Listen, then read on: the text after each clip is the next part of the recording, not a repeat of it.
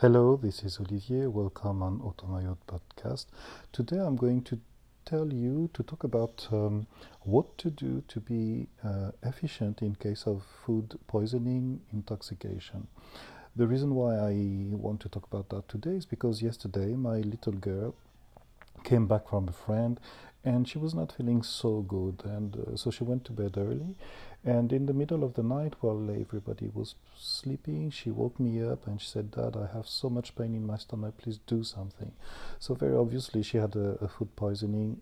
No matter what the reason is it was not uh, the ugly virus that we are having now. It was something else. And um, the reason why i know it was uh, poisoning is because she had this anomaly very easy to uh, observe when you observe the, the, the condition, the state of the liver. Okay, uh, so I will talk about that today, and obviously it's an it's an episode that is more that will be more interested for uh, the students who study with me, uh, for example in Bulgaria, but not only. And if you don't know uh, if you have never studied with me and you don't know what the technique is about, please hang on because at the end I will explain you what you can do, even if you don't know the technique I'm going to uh, review with the students today. So please stay until the end. You will have an information so that you can also help yourself or someone who is close to you with the same problem without knowing the specific technique I'm going to talk about. All right.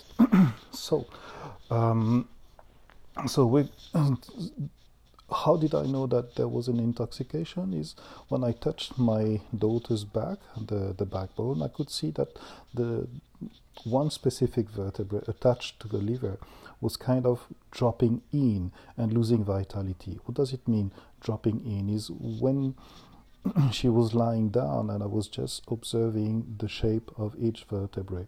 I could see that the, the ninth thoracic vertebrae, T9, was kind of dropping in. It's like there's a hole. There was like a the, the vertebrae. You could feel the vertebrae six, four, five, six, uh, four, five, six, seven, eight, and then when nine was supposed to be there, there was like a gap. There was like a hole. Like the vertebrae was really falling inside the thorax, like it was disappearing, uh, sinking inside. So that's pretty much the sensation of. Of course, the vertebrae was there, but it was not where it was supposed to be. Okay, it was not where it was expected, and it was all, even adding more pressure on the vertebrae below T10, uh, which is connected to kidney. Okay, and on this podcast, I don't want to do medicine, but I want to give you minimum information so that you know what we're talking about, and that you're sure that we we uh, we know what we're talking about together. All right, so um, when I saw this configuration of T9 dropping in, it was clear that the liver was kind of in a struggle and lo- losing its vitality and requiring support from the vertebra below, which was T10. So this is clear mark of intoxication, clear mark of uh, food poisoning. And if you have ever had this problem once in your life, you know how painful it is. So here's what I do for my little girl. After examining the condition of the vertebrae, telling me exactly where the problem was and what the body was suffering from, then I quickly applied the technique. What is the technique? It's very simple.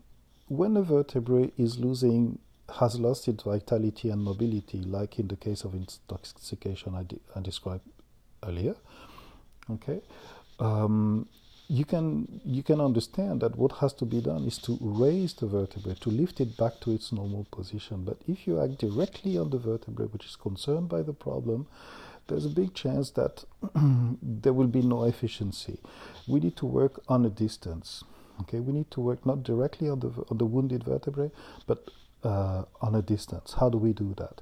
Instead of trying to lift the ninth thoracic vertebrae, I place my thumbs uh, on the 10th thoracic vertebra, the one which was lying below and receiving the pressure from T10, uh, from T9, sorry, from the ninth thoracic vertebrae.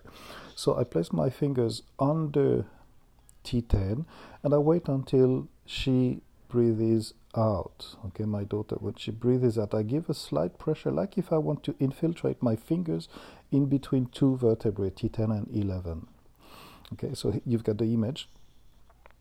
I give a slight pressure, like if I want to push my finger in between the two vertebrae T10 and 11. And as she starts breathing in, I gently give a pressure as if I was pushing the back, the backbone all the way back up to the head.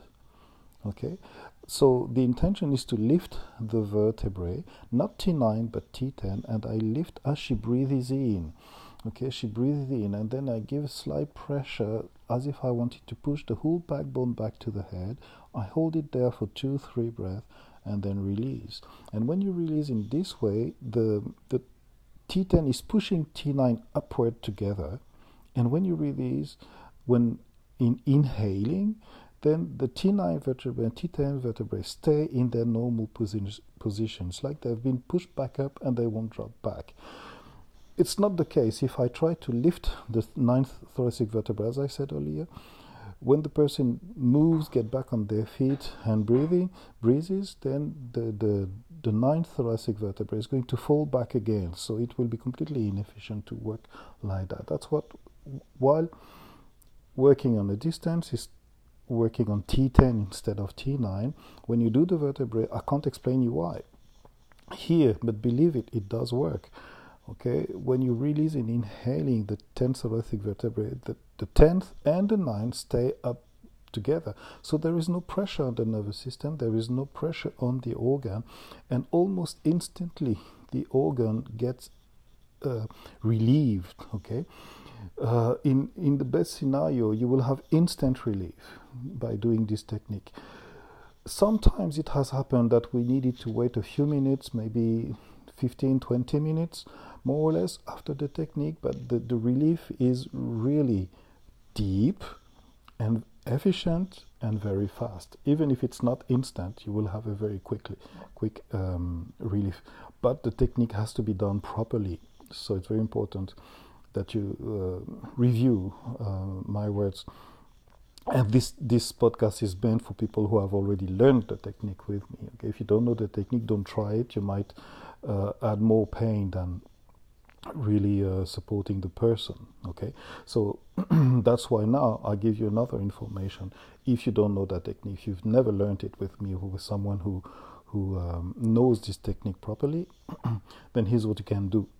And the reason why i give you this um, the, this information is because my intention in teaching what i teach or doing what i do is to give people resources so that they can support themselves or the people close to them uh, in situations where there is no medicine, there is no doctor, there is no one who can intervene and um, support you, then it's also it's always useful to know something to do. That's why that's why I do this podcast. But my intention is not to do medicine, but give you support. All right. so here's the other technique you can do if you don't know how to work on the vertebrae. It's very simple. You you do a hot towel in the past few podcasts, I've been talking about hot bath and hot towel and all things like that that support life and your body. Uh, go back to the, to those podcasts, okay, and review the technique of the hot towel. Here's how I use the hot towel.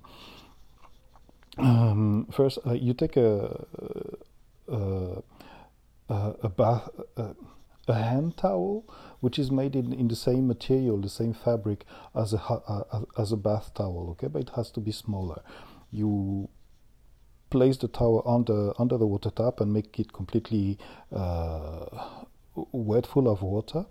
You fold the the towel in eight pieces and you roll it like a sushi, and you squeeze the excess water inside the towel. Then you put the hot towel in the microwave oven if you don't have a microwave oven at home, uh, then just boil some water. It's very simple. Okay, and then you pour, you will pour the, the hot water on the towel, okay, and roll it so that the the the, the hot water spreads out through the the towel completely. Okay, that's why you squeeze it. So be careful to not burn yourself.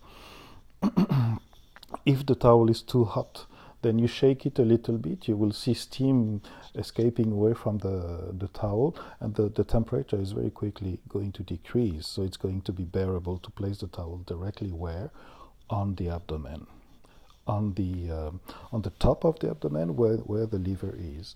Okay, you place the hot towel there on the belly, and very quickly the heat of the towel is going to penetrate the body and trigger um, uh, relief. Okay, it's going to make the, the person feel or yourself feel. Oh, there's like um, a, a, relief of tension. There's like a relief of uh, of pain. Okay, it's really nice feeling to to feel. Okay, when the the towel becomes lukewarm, warm it up again with more water or one more minute in the microwave oven.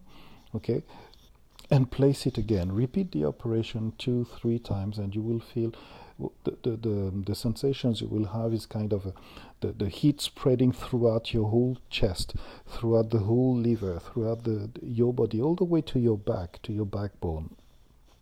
Okay, and signals is the, the pain decreases. Sometimes the person even falls asleep, uh, and then what you do, okay, is you turn on your belly and you repeat the same process this time on the backbone particularly specifically on the T9 and T10 vertebrae. How do you find them if you don't know uh, where those vertebrae are located? It's quite simple. Observe where are the the the shoulder blades. Okay, and you will see the lower end of the shoulder blade it makes like a triangle. Okay, like the, the head of a triangle pointed downwards to the hip. Okay, this area of the lower area of the, the, the, shoulder blade is around T7 and T, T, uh, T8. Okay, so we're not very far from the place we're aiming. And because the towel is quite large, it's quite big, it's about the size of your both hands, you place the hot towel in this area and you will not miss T10, T9, even if you don't know precisely where, where they are. Place the hot towel right under the, the, the shoulder blades and leave it there for a few minutes until it becomes lukewarm, not cold but lukewarm. So from hot to uh, lukewarm. Okay, and likewise, when you apply the towel directly on the skin over the vertebrae in this way, you're going to feel deep penetration of heat with, within the body, and that makes that will make your body really become more comfortable, more relaxed, and you will start breathing and breathing comfortably as your nervous system also relaxes. And you repeat the hot towel maybe two times, three times if needed. And what you will feel is like your backbone is going to um, release its tensions, like your your brain is going to be um, to be more relaxed, to be more open, and your breathing is going to become deeper and deeper. And progressively, the vertebra which is falling down, T9, is going to regain vitality, is going to lose the, the tensions around it, and progressively it will come back to its position. This hot towel technique is a little uh, more slow than the technique I explained before, but it's going to be very helpful because you take absolutely no risk. Be careful not to burn yourself, of course. Okay, and it's a, a gentle way to reawaken the vitality of your body so that the homeostasis can kick in and uh, release completely release the tension, the distortion coming from the intoxication. It's a brilliant technique super easy, maybe so easy that it will seem untrue for some people, but it doesn't matter. What matters is that you can give support to the person who needs that, if it's yourself or someone in your family. And now we, we're in a time where we're not supposed to go outside. Okay, the governments ask us to, to stay home. So if there's nobody to support you, if you don't have uh, any painkiller or whatever, anyway, painkiller doesn't do anything for intoxication. It just kills the pain, but it doesn't solve the problem. Um, so if you're in a situation where kind of loss and you cannot get support from an, anyone quickly, then you can do that for yourself or for your, your loved one. They're going to appreciate it deeply and you will have a new experience of how supporting life in case of intoxication when you're lost in the middle of nowhere and nobody can support you. Okay, that's a little bit uh, Dada Hollywood style. uh, but I wanted to share that with you and the rest of the community. Hopefully, it will be helpful for you uh, anytime, maybe not today, but if it happens and you lost, you can use that uh, that hot towel technique. Otherwise, if you know the the technique as a specialist as a student, then it's very fast. Uh, rise, raise the, the T9 vertebrae with the support of T10, and you will see results are almost instant. It's really crazy. If you if you if you apply the technique skillfully, you will have almost instant relief and definite end of the pain. But you have to be skillful uh, doing this technique. If not, uh, it won't work. So that's all for today. Um, I wish you have a good day. And if you hear the podcast and you don't know where I'm from, just go to automayut.com or and ask to, to connect with me on the WhatsApp. Uh, that's where people connect with me, ask me their question, and I answer live uh, for free for most almost of all the questions that uh, that you may ask me. Anyways, uh, I wish you have a good day, and I see you uh, I'll talk to you soon in the next episode. Bye bye. That was Olivier for Automayut.